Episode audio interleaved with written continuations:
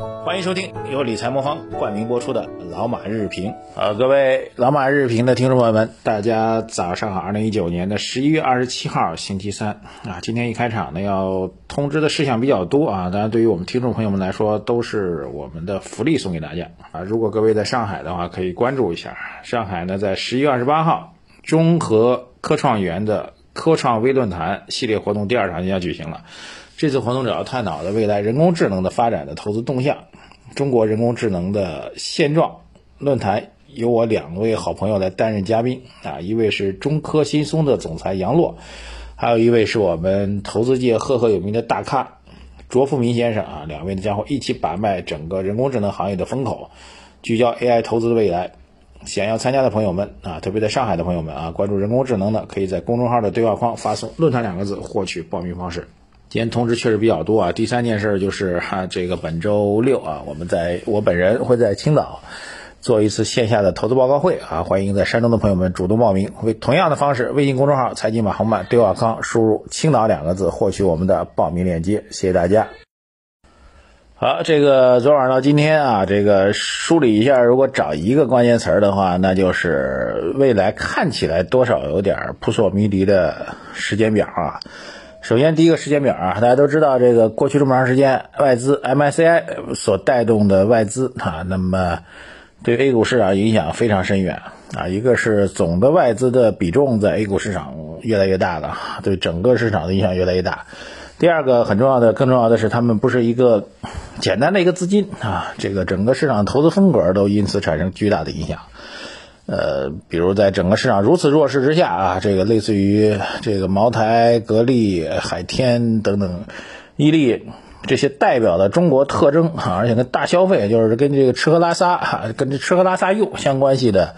品种，却整体估值一直是明显强于其他所有的啊，几乎所有的板块和大盘指数。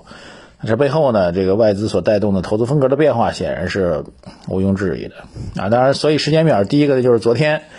呃，今年第三次也是今年最后一次 MSCI 扩容，已经算是告一终结了。然后有意思就是最后尾盘的几何竞价啊，几乎是大家可能是互相，咱咱股市一直有个经典的段子啊，就是在某一个位置，然后多方跟空空方擦肩而过啊，互相看对方一眼，然后心里说一句啊 SB 啊，脏话啊，就是意思大家懂了啊。那么昨天的尾盘就非常典型。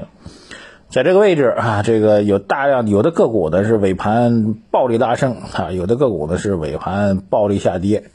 暴力下跌其实很好理解啊，那就是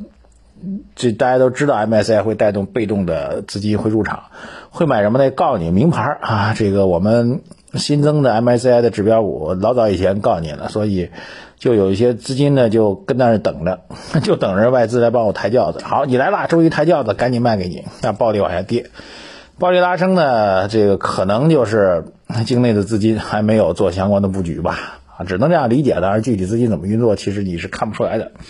但至少说明一点，在这个位置呢，这个有资金啊，借这机会把自己的码筹码全都给了外资了，啊，所以心理上讲就是涨不上去，外资呢我依然买。不过想想看，的外资有时候真的挺不容易的啊。咱站在这个国际主义世界视角上来讲。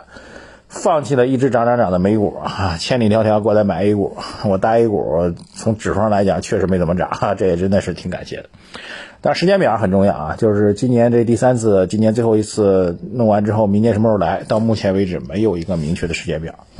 MSCI 内部的公开回应啊，官方的回应也出来了，就是还在评估啊，但是确实没有时间表。第二个时间表呢，就是。我们讲，今年下半年开始，影响中国宏观经济的基础设施建设，以地方政府专项债的形式所推进的资金建设的模式吧。那么今年的额度老早已经用完了，但据说呢，二零二零年的额度新增的地方政府专项债的额度已经下发了。啊，这个事情目前来讲的时间表略微啊有点模糊，但是我觉得很快啊，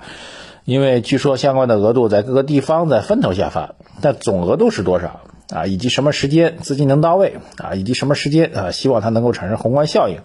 目前来看没有时间表，但是我个人觉得应该会很快，因为十二月份我们还是希望宏观数据能够有一点点好转的，所以很可能这几天就业相关的信息就发不发不出来啊，由此来判断整个四季度的宏观数据能不能企稳走好。某种来讲，四季度的宏观数据啊，特别 GDP 的数据呢，已经不再是一个单纯的季度数据的概念，它其实是一个大家心理层面对于这个经济趋势能否被啊有所扭转的一种期待。因为六点四、六点二、六点零啊，如果老是按照这零点二的等差数列啊往下掉的话，这个心理上承受不了，所以四季度必须要有个减缓。那减缓呢，总归要有依据吧？你不能最后直接统计数据出来说减缓，总得有个依据吧？那依据呢，应该还是来自于此，所以。但目前看到的宏观数据呢，并不能证明，这就是比较纠结的一件事情啊。所以这是第二个时间表吧。我们觉得基础设施建设的时间表，特别是跟二零二零年相关系的基础设施建设的时间表，现在还不太清楚。好，两个时间表讲完了，还有一个事情就是新股 IPO，昨天终于是出现了一个帅气的破发。什么叫帅气破发呢？就大家发现没有，其他的个股呢，就是一开盘这个直接涨幅呢，就是干到百分之四十四。那昨天呢，这个浙商银行呢，一开始当然就没开，就没有就就开高开了一点点，然后后面虽然也冲到第一个涨停板的位置，就是那时候百分之十，很多人不理解啊，说这个为什么别的股票都能冲到百分之四十四，这浙商银行顶到头才到百分之十呢？这交易规则啊，交易规则其实有一个很重要的规定，就是新股发行。第一笔的开盘价是可以打到你发行价的百分之二十的啊，如果打到百分之二十的话，后面再有一个上涨的话，那就按百分之二十为基准再往上涨啊。所以，浙商银行呢，因为一开盘就没有顶到涨停板百分之二十的位置啊，所以它最后只能限制在百分之十的涨幅。当然，就算那百分之十呢，也只是昙花一现啊，这个后面还是掉下来了啊。这事儿我觉得，当然从大盘角来讲是好事啊，因为呃，新股不败对资本上来说这是一个。全世界资本上来说都不应该是一个惯例啊，这应该是一个市场化的逻辑。你买新股一定要有被套牢的，这才正常啊。另外呢，当然给监管部门敲一个警钟，警钟发的太快的话，市场的也不领情啊。因为变成了 A 股新股不败的背后的神话，实际上变成了任何一个股票 IPO 一级市场都不会失败，投资人是没有办法在一级市场用脚投票的。啊，是没有办法。我们认为这公司压根就不应该上市，压根就不应该这么高的估值，它就是一垃圾公司，就是一王八蛋公司。你不能老让二级市场最后投资人来买单吧？一级市场就应该买单，买单的人当然也包括上市公司自己，也包括券商中介，也包括监管部门，对吧？毕竟我们现在还实质性审核吧。所以这种用脚投票，其实对整个市场来说，对维护投资者利益来说是一件好事儿，对吧？我觉得这是第一个大的事。第二个，其实。回到浙商银行背后啊，银行板块现在整体疲弱到极致啊，这个破了净资产的公司比比皆是啊，这个我觉得，呃，所以浙商走不好，包括这两天第一天走成这样啊，这个最近几天这个中签的中新股的朋友们担心，因为现在也基本上不赚钱吧，担心反而不仅不赚钱还套牢的，估计很多。这两天我估计还会往下杀，这一波应该还会往下走一走，对整个银行板块呢还会构成影响，包括对未来的邮储银行。那个巨无霸的发行跟上市也会造成巨大的心理影响。但是啊，我这里提一点啊，这个银行大幅度破净的时候，惯例来讲，往往是市场趋于底部的一个重要的标志啊。当然，趋于底部跟什么时候能走出来是两回事，但是这个位置其实是一个挺好的位置。所以我们经常会讲这个，这市场当中到底有没有这个这个所谓只赚不赔的投资机会呢？我们之前讲的比较多的一个方法呢，就是这个指数基金的定投啊，长期做 ETF 这种宽基类的指数基金的定投，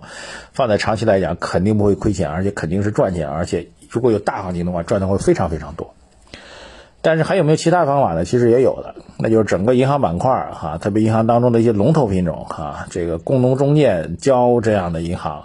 如果它的股息分红率已经达到百分之四到五，百分之五吧，稳一点。那么这样的投资几乎放在长期也是不会亏钱的，哈，这个我觉得也是一个非常重要的所谓只赚不赔的投资机会啊。当然现在可能还没到，各位可以做一个关注啊。最后的关于浙商银行，我们点评一下这只这只个股，我觉得短期现在显然会有比较大的压力啊，短期破发长，甚至未来一很长一段时间破发都很正常啊，在在在破发价下，在发行价价格下面。但这公司我其实还是比较看好的，说句实在话，因为整个它是浙江的唯一一支全国性的股份制银行啊，整个基本面还是比较好的。如果啊，记住这句话，如果将来整个市场有比较大的行情，特别是银行类的大的行情，这支公司的表现机会会非常大。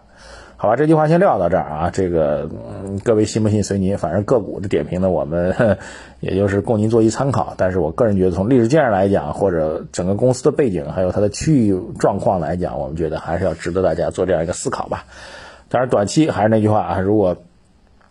就个股而言，这刀子往下掉的时候，千万不急着去接吧。理财魔方倡导以基金组合的方式科学投资基金，基金组合相比指数波动小，收益高。涵盖股票、债券、黄金 ETF、海外 QD 等基金资产，不定期提供组合调整建议，可一键完成调仓。理财魔方拥有证监会颁发的基金销售牌照，各大应用商店搜索“理财魔方”即可下载。好，谢谢大家。微信公众号“财经网红办”先关注，然后刚才讲那三件事您才能掺和啊。第一件事。就是我们的这个直播啊，第二件事就是我们的论坛，第三件事就是我们青岛啊，欢迎大家微信公众号财经马后万留言、点赞、转发，谢谢大家，再见。